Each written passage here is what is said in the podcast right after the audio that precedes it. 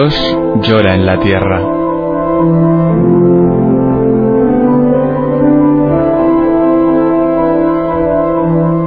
Un libro en el que Berenfried van Straten, el padre Tocino, fundador de Ayuda a la Iglesia Necesitada, recoge su experiencia cara a cara con el dolor, la miseria, el hambre y la opresión, a lo largo de toda la geografía del planeta. Dios llora en la tierra, en el montaje y la narración de Roberto Jiménez Silva.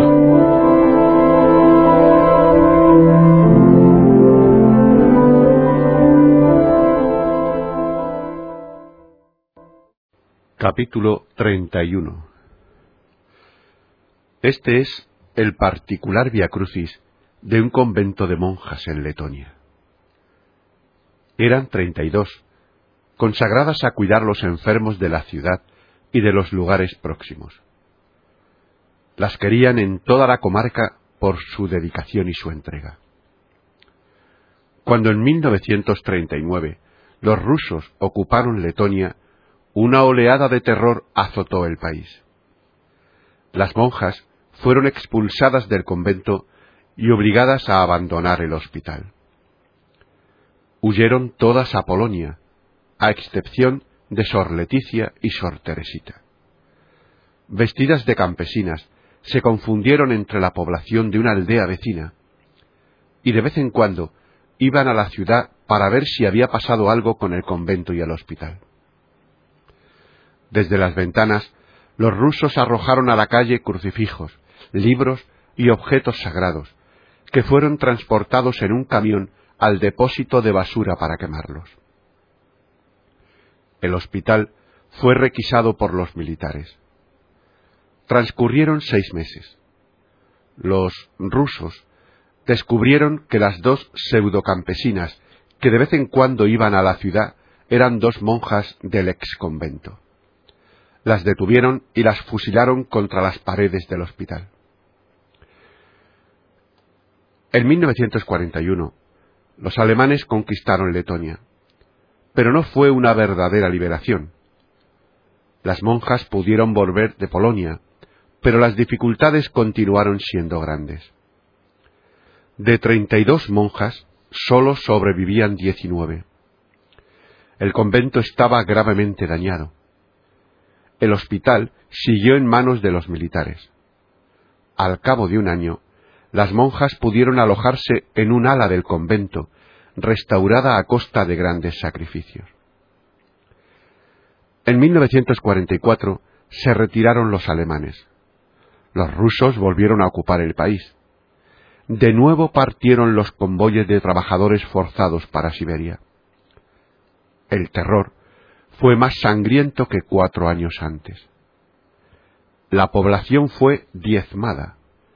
Las monjas fueron de nuevo expulsadas. Algunas fueron asesinadas por el camino, otras murieron de inanición. Tres años más tarde, las monjas pidieron permiso para volver. En ese tiempo, el hospital había pasado a ser propiedad del Estado las monjas fueron autorizadas a volver en calidad de mujeres de servicio. Se fueron a vivir a las ruinas de su convento. No se podía reparar ni renovar nada. Con cartones, tablas y trozos de vidrio trataron de rehacer algo su vivienda. Pero siempre hacía en ella o demasiado calor o demasiado frío, y estaba todo demasiado húmedo y polvoriento hace ya más de veinte años que estas monjas viven bajo el régimen comunista. Nueve de ellas han muerto. Las cinco supervivientes trabajan todavía a diario en el hospital. Cobran un sueldo, pero los descuentos son tan grandes que a duras penas consiguen vivir con lo que ganan. No pueden llevar hábito religioso, realizan su labor vestidas de harapos, llevan la cruz para consolar a los otros con su presencia. También es pesada la cruz que deben llevar muchas familias cristianas. Por ejemplo, la familia Nagy, compuesta por el padre, la madre y cuatro hijos, el mayor de los cuales tiene 17 años. Vivían en Budapest y habían sobrevivido a la guerra y a la revuelta de 1956 sin demasiados daños. Aceptaban su destino. No eran miembros del partido e iban a misa todos los domingos. Alguna vez les habían amenazado con ciertas medidas, pero todo había ido siempre bien. Hace algunos años, el domingo de resurrección, todos los chicos que iban a la escuela tuvieron que tomar parte en una reunión organizada por el partido. Este es el procedimiento adoptado por las autoridades para introducir las festividades comunistas y alejar a la juventud de la Iglesia. Los Nagi llegaron tarde o no se acordaron de asistir a la reunión, pues habían ido a misa con sus padres. Convocaron al señor Nagi para que se justificara, y éste reivindicó su derecho a educar a su manera a sus hijos. Esto bastó para marcar el destino de la familia. Este hombre, que durante años trabajó como contable en una fábrica de maquinaria, fue llamado por el comisario político, de quien ya había recibido repetidos avisos y amenazas. Se le dijo que no era digno de recoger los frutos de la comunidad socialista, y fue despedido como culpable de impartir a sus propios hijos una educación hostil al Estado. Teniendo en cuenta las razones por las que le despidieron, le fue imposible encontrar otro trabajo en su profesión no era apto para una empresa estatal.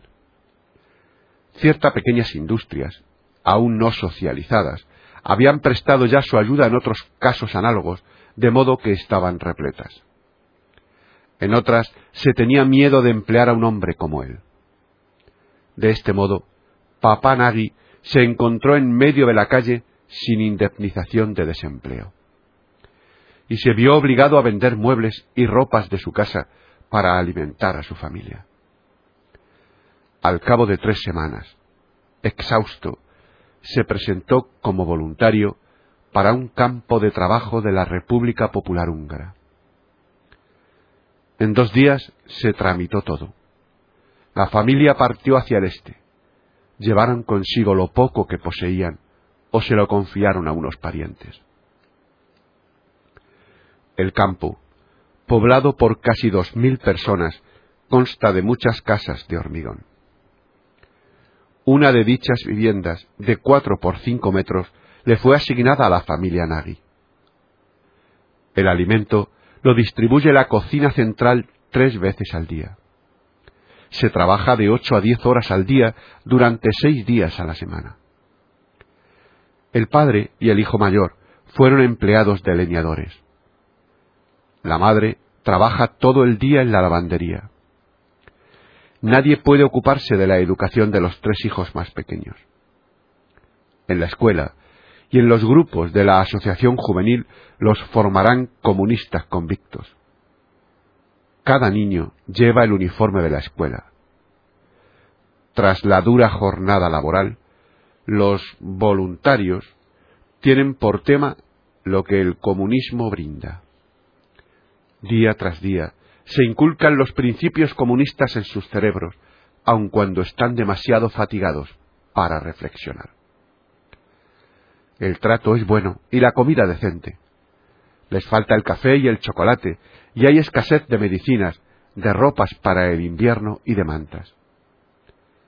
En vez de dinero, reciben la paga en especie. Así se propaga el ideal de la vida en común y del trabajo elevado a valor supremo en caso de enfermedad. Si no se trata de enfermedad grave, la distribución de bienes en especie se limita sistemáticamente.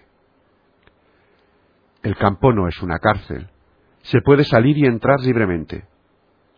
Pero la aldea más próxima está a más de 10 kilómetros y no existen medios de comunicación, a excepción de los autobuses que no circulan en domingo. La gente está demasiado cansada para hacer veinte kilómetros a pie. Además, a una hora determinada deben estar todos allí. La historia de estos voluntarios es idéntica a la de la familia Nagy. Pero también hay en el campo sacerdotes y monjas que tras su excarcelación no obtuvieron permiso de residencia. No sabiendo ya a qué santo encomendarse y para no morir de hambre, con tal de no volver a la cárcel, se enrolaron como voluntarios en los campos de trabajo. Por medio de una reeducación especial, el gobierno espera convertirlos al comunismo. Algunos sacerdotes de la paz asumieron esta tarea. Transcurridos dos años, se puede abandonar el campo. Si no ha habido quejas, se recibe un certificado de licenciamiento con el cual se encuentra siempre trabajo y con frecuencia una habitación. Algunos se van sin certificado, pero vuelven todo lo más a la semana de haber salido. Hay familias que viven en estos campos de reconstrucción desde hace más de seis años. Con estas personas se pueden mantener contactos normales. Pueden escribir y recibir cartas y paquetes. Sus familiares pueden venir a visitarles. Las organizaciones juveniles comunistas hacen excursiones que tienen como meta estos campos. Aquí, en efecto, no viven prisioneros, sino voluntarios los obreros voluntarios socialistas de los campos de reconstrucción de la República Popular. El Estado está orgulloso de ellos. Y tras el periodo transcurrido en los campos, siempre que se esté provisto del certificado de licenciamiento, se les trata con toda clase de miramientos y de atenciones por parte de las autoridades. Esta es la cruz de la persecución religiosa moderna en Hungría. ¿Y qué decir del obispo de Sumang, muerto recientemente en China? Era de los mejores. Hace algunos años contó que intentaban hipnotizarle. En su última carta escribe, Yo os conjuro, rogad por la Iglesia de China. El futuro es inquietante se intenta arrancar la fe del corazón de los cristianos y separarlos del Papa.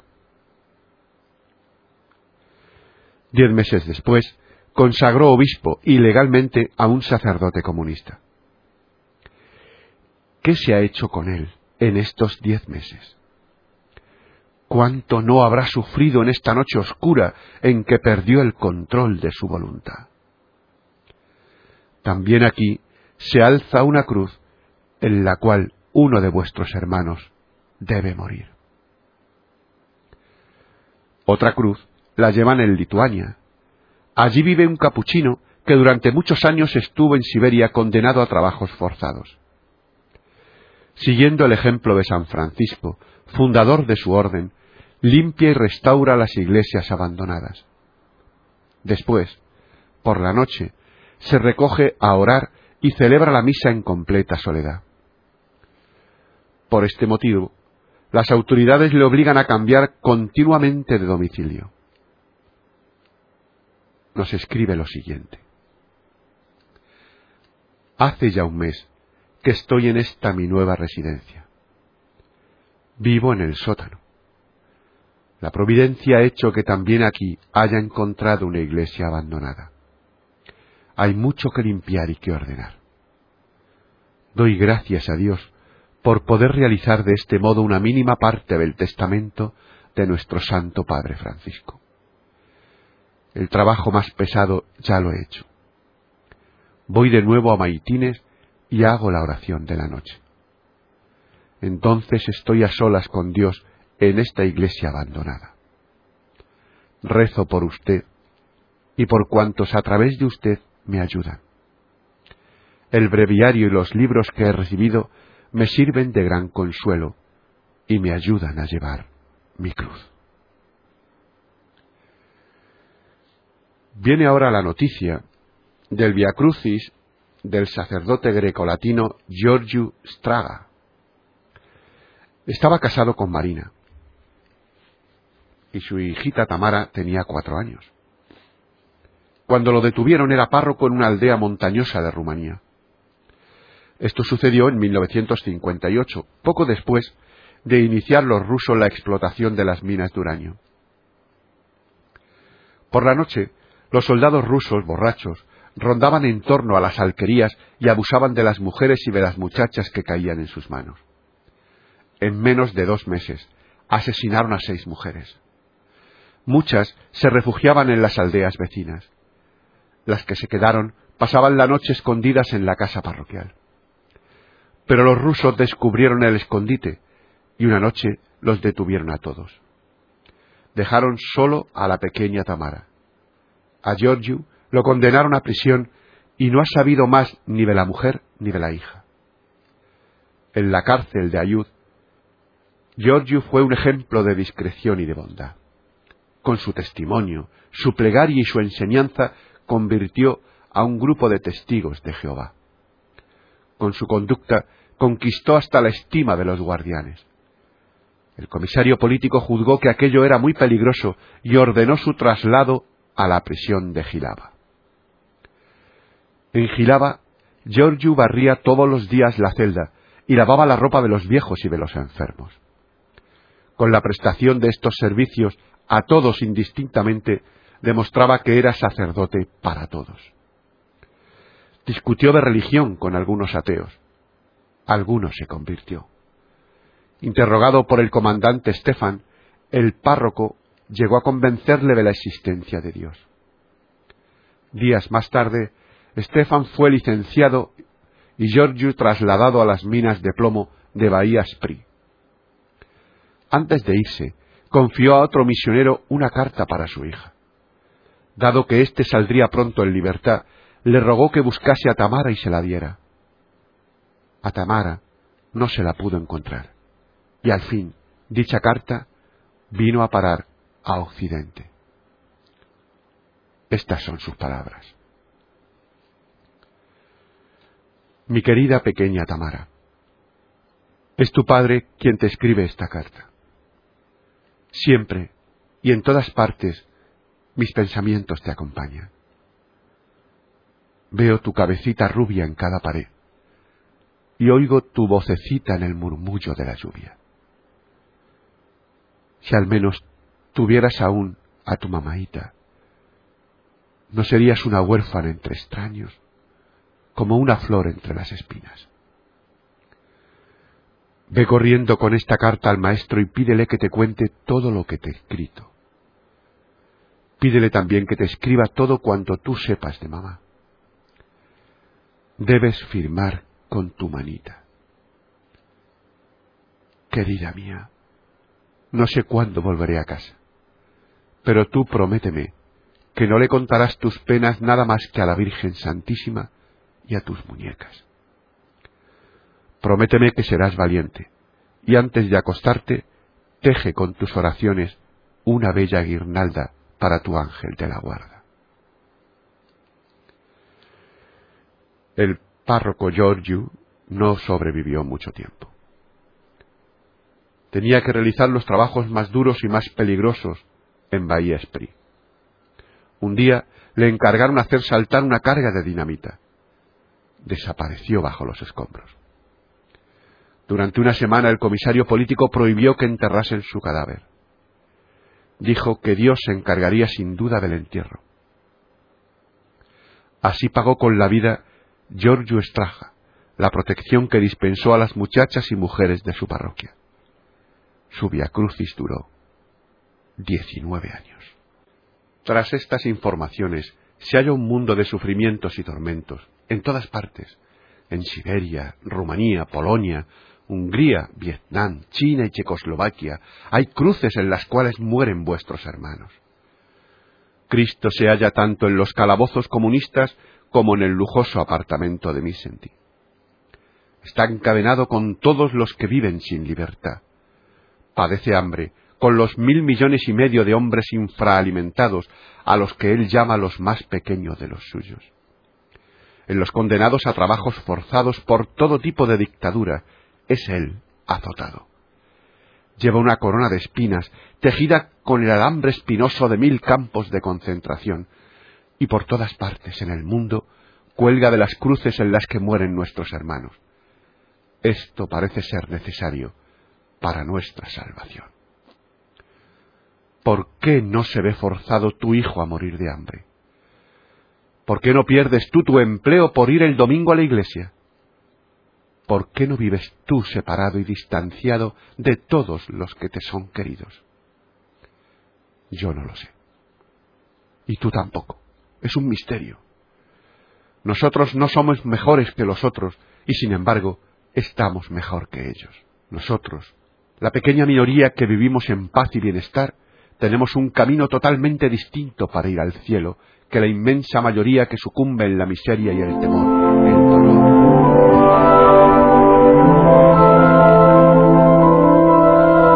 Dios llora en la tierra.